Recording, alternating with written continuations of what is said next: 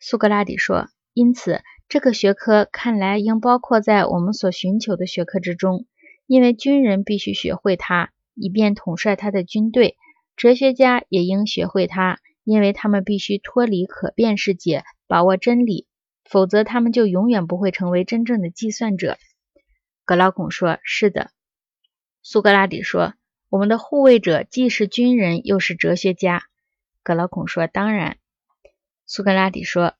因此，格劳孔，算学这门学问看来有资格被用法律规定下来。我们应当劝说那些将来要在城邦里身居要津的人学习算术，而且要他们不是马马虎虎的学，而是深入下去学，直到用自己的纯粹理性看到了数的本质。”让他们学习算术，不是为了做买卖，仿佛在准备做商人或小贩似的，而是为了用于战争，以及便于将灵魂从变化世界转向真理和实在。格劳孔说：“你说的太好了。”苏格拉底说：“而且，既然提到了学习算术的问题，我觉得，如果人们学习它不是为了做买卖，而是为了知识的话，那么它是一种精巧的，对达到我们的目的有许多用处的工具。格劳孔说：“为什么？”苏格拉底说：“正如我们刚刚说的，他用力将灵魂向上拉，并迫使灵魂讨论纯数本身。如果有人要他讨论属于可见物体或可触物体的数，他是永远不会苟同的，因为你一定知道，精于算术的人，如果有人企图在理论上分割一本身，他们一定会讥笑这一个人，并且不承认的。但是，如果你要用除法把一分成部分，他们就要一步不放的使用乘法对付你，不让一有任何时候显得不是一，而是由许多个部分合成的。格老孔说：“你的话极对。”苏格拉底说：“格老孔，假如有人问他们，我的好朋友，你们正在论述的是哪一种数呀？”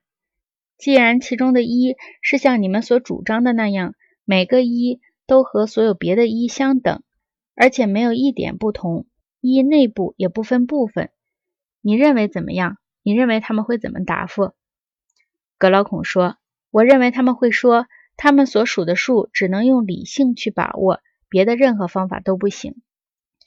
苏格拉底说：“因此，我的朋友，你看见了，这门学问看来的确是我们所不可或缺的呢。”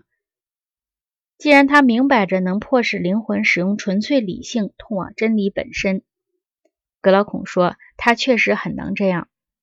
苏格拉底说：“再说，你有没有注意到，那些天性擅长算术的人，往往也敏于学习其他一切学科；而那些反应迟缓的人，如果受了算术的训练，他们的反应也总会有所改善，变得快些，即使不谈别的方面的受益。”